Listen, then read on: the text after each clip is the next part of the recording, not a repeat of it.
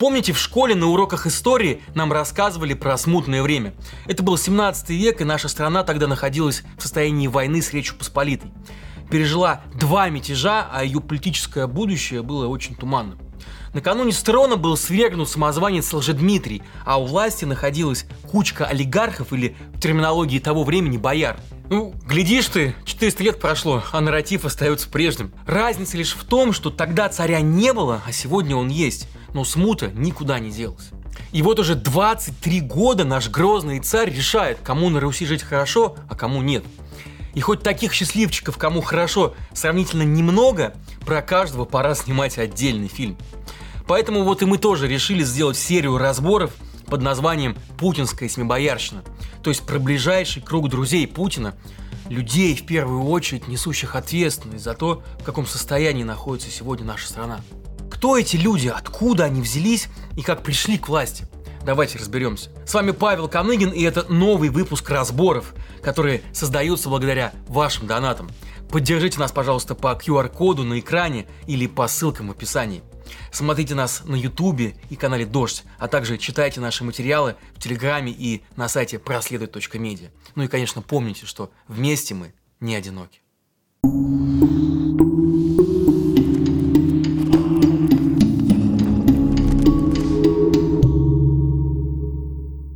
Помните старый дореволюционный еще, так сказать, мем, что главными союзниками России были армия и флот? Так вот, теперь это нефть и газ. Из 26 триллионов рублей, которые заработает Россия в 2023 году, 8 триллионов, то есть почти треть, она получит от продажи именно нефтегазовых энергоресурсов. Владимир Путин, который считает себя чуть ли не продолжением России, прекрасно это понимает и вот уже 23 года держит на ключевых постах нефтегазовой отрасли своих самых доверенных людей. О них сегодня и поговорим.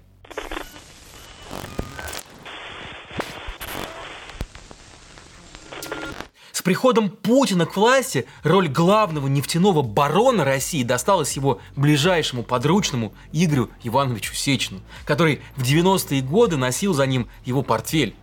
Сечин негласно считается вторым после Путина человеком по влиянию в стране. И этим целиком и полностью обязан именно российскому президенту. С 2004 года он фактически возглавляет компанию «Роснефть», имея одну из самых высоких официальных зарплат в стране.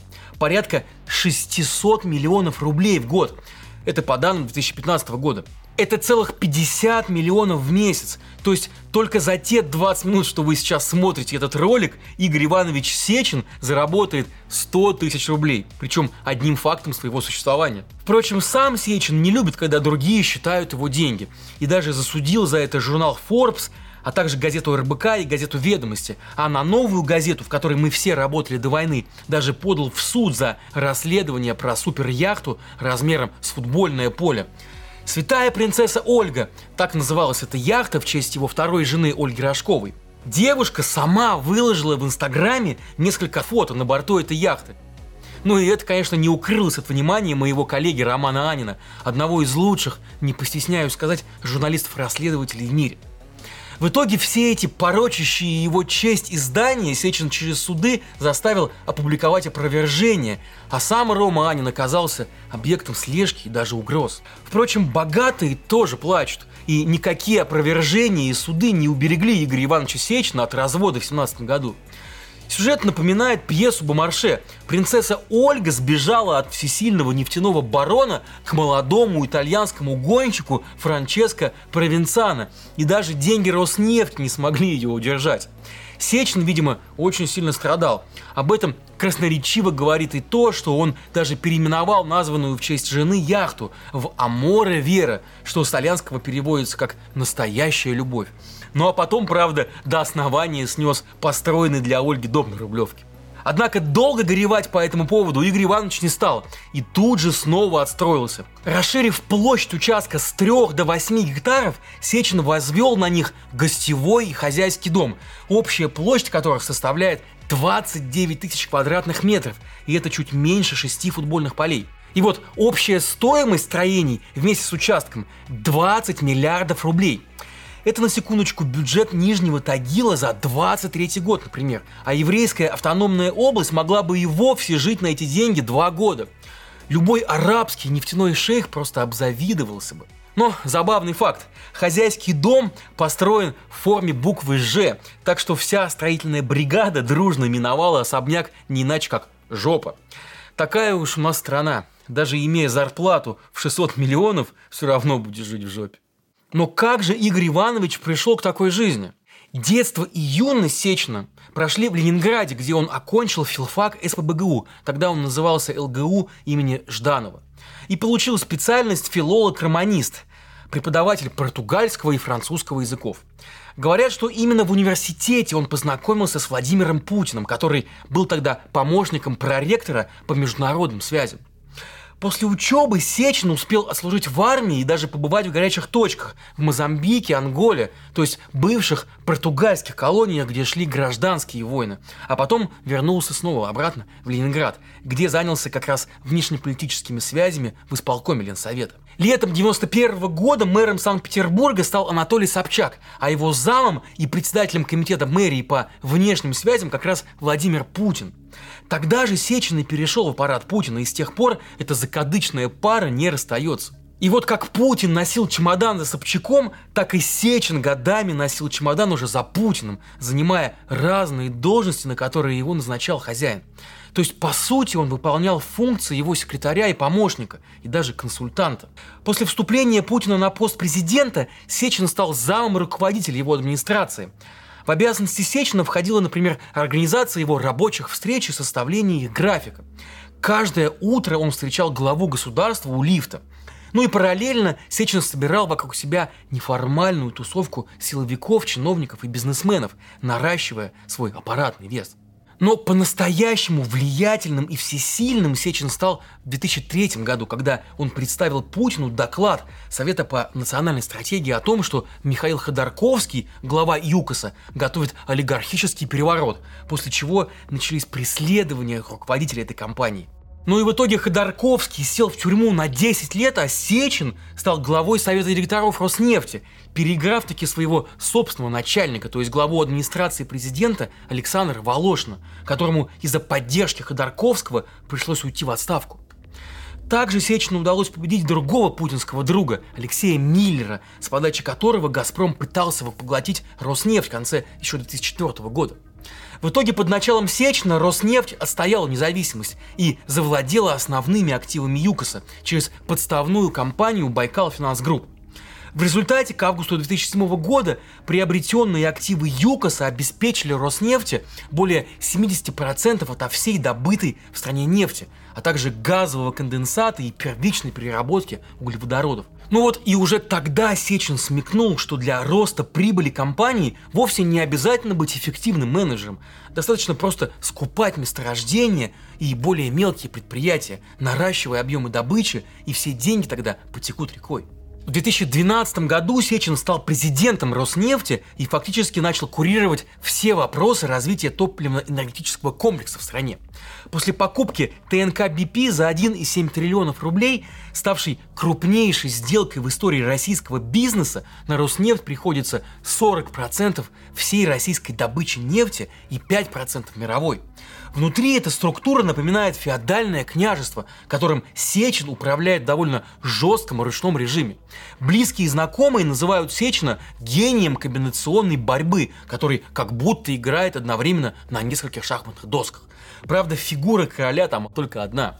А вот СМИ за жестокость, недружелюбный характер и связи со спецслужбами подарили ему прозвище Дарт Вейдер российской политики. Себя Сечин видит кем-то вроде российского Рекса Тиллерсона, главы одной из крупнейших нефтяных компаний в мире ExxonMobil. Тиллерсон известен своим огромным лоббистским влиянием на правительство США. Ну, вот и Сечин в 2013 году тоже помог отжать социальную сеть ВКонтакте у Павла Дурова и привести ее под контроль государства. А в 2017 году и вовсе посадил на 8 лет бывшего министра экономического развития Алексея Улюкаева, отправив ему черную метку в виде корзинки с колбаской от Иваныча, и тут же обвинил его в вымогательстве взятки в 2 миллиона долларов. Лишь в 22 году Улюкаев вышел по УДО. В апреле 13 года Сечин оказался единственным россиянином, который вошел в список 100 самых влиятельных людей мира по версии журнала Time в номинации «Титаны». А в 2014 году он оказался под санкциями, на этот раз далеко не единственным россиянином. Поначалу это были только санкции США и Канады, а с 22 года к ним присоединились еще и страны Европы, Австралии, Японии, Новой Зеландия и ряд других стран.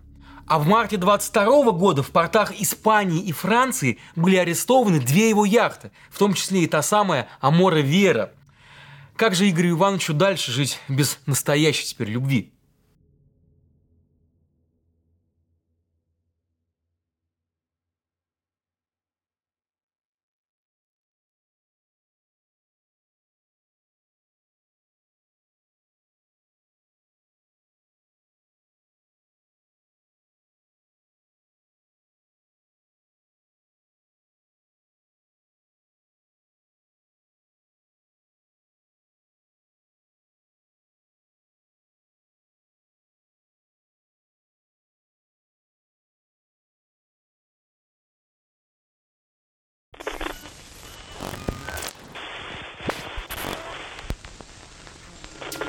Газовое альтер-эго Игоря Сечина – это председатель «Газпрома» Алексей Миллер.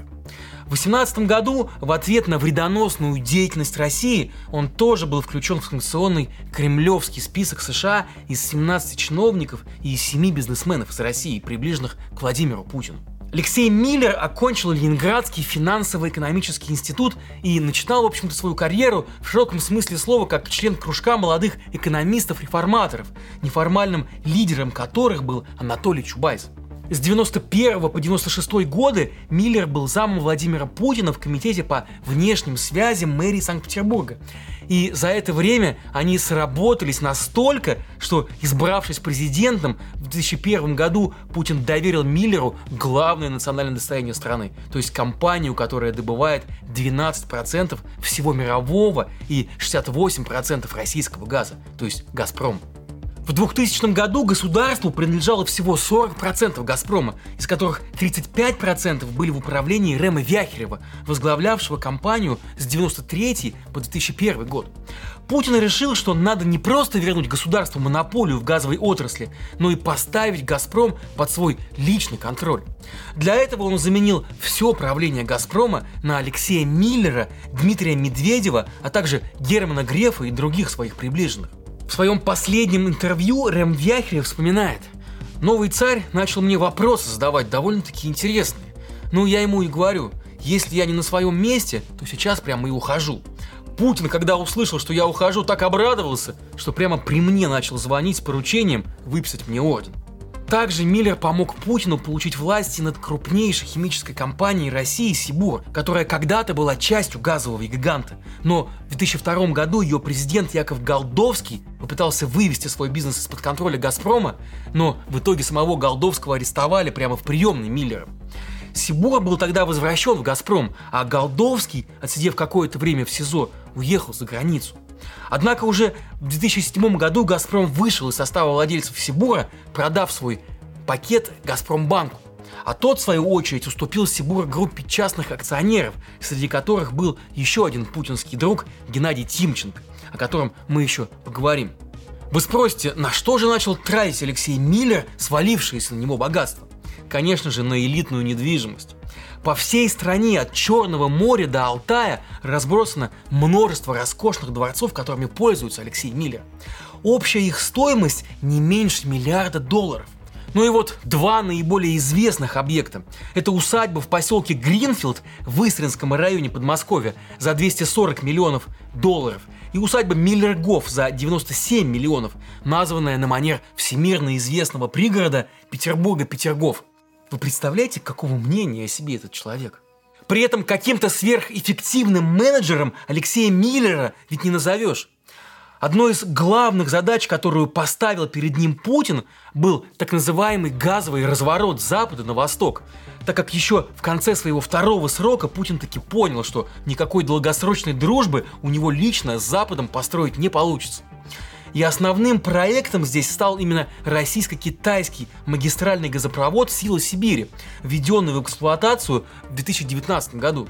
Прокладка трубы протяженностью чуть больше 2000 километров обошлась «Газпрому» в 1 триллион и 100 миллиардов рублей при изначальной оценке работ всего 800 миллиардов. Путин даже специально писал об этом статью в главную китайскую газету «Женьминь Жвао», назвав это «сделкой века». Но, во-первых, само строительство газопровода проводилось по нерентабельному проекту, из-за чего «Газпром» потерял аж 11 миллиардов долларов. Об этом в 2018 году, кстати, писали даже аналитики Сбербанка, отметив, что выбор подрядчика объяснялся просто. Проект забрали себе компании других путинских друзей, о которых мы и поговорим с вами в следующих сериях. Это «Стройгазмонтаж» Аркадия Ротенберга и «Стройтранснефтегаз» Геннадия Тимченко. За этот доклад, кстати, попавший в публичное поле, аналитиков потом уволили. По нынешним временам, кстати, это еще и очень даже легко они отделались а так бы могли бы уже и сейчас и сесть. Ну а во-вторых, сама газовая сделка была заключена на условиях, выгодных исключительно Китаю. Газ, который сейчас качают в КНР, продается примерно по 290 долларов за тысячу кубометров, тогда как на рынке он стоит 1000 долларов. То есть фактически мы делаем китайцам скидку в 70%. Но, как отмечают аналитики, такими темпами силы Сибири не окупятся просто никогда – но ни Миллера, ни Путина это не особо волнует, потому что основные задачи этот газопровод решает, и они сугубо политические. Правда, стратегически бессмысленные и даже вредные. Они лишь позволяют показывать кукиш Западу и позволяют наживаться на строительстве друзьям Путина. В начале 22 года только отметивший 60-летие Алексей Миллер стал героем труда за особые трудовые заслуги перед государством и народом. Под указом о награждении Путин даже поставил лично подпись. Да и как не поставишь, ведь благодаря старому коллеге сбылись все его самые сокровенные мечты. И газовыми миллиардами он наполнил свои тайные кошельки, а также кошельки своих друзей. Ну что ж, чем больше погружаешься в это нефтегазовое болото, тем большим детским садом кажутся все эти западные сериалы про внутрикорпоративные интриги вроде там «Наследников» или «Миллиардов». Какое уж там HBO, когда у нас в нашей России свои наследники загребают в свои карманы целые миллиарды, лишая страну развития, а людей достойной жизни. И самое печальное тут, что это никакое не кино, и мы сами живем в этом сценарии вот уже который сезон, а персонажи на манеже все те же. Хочется взять пульт и нажать на выкол, так сказать но, боюсь, надпись на экране будет все та же. Продолжение следует. thank you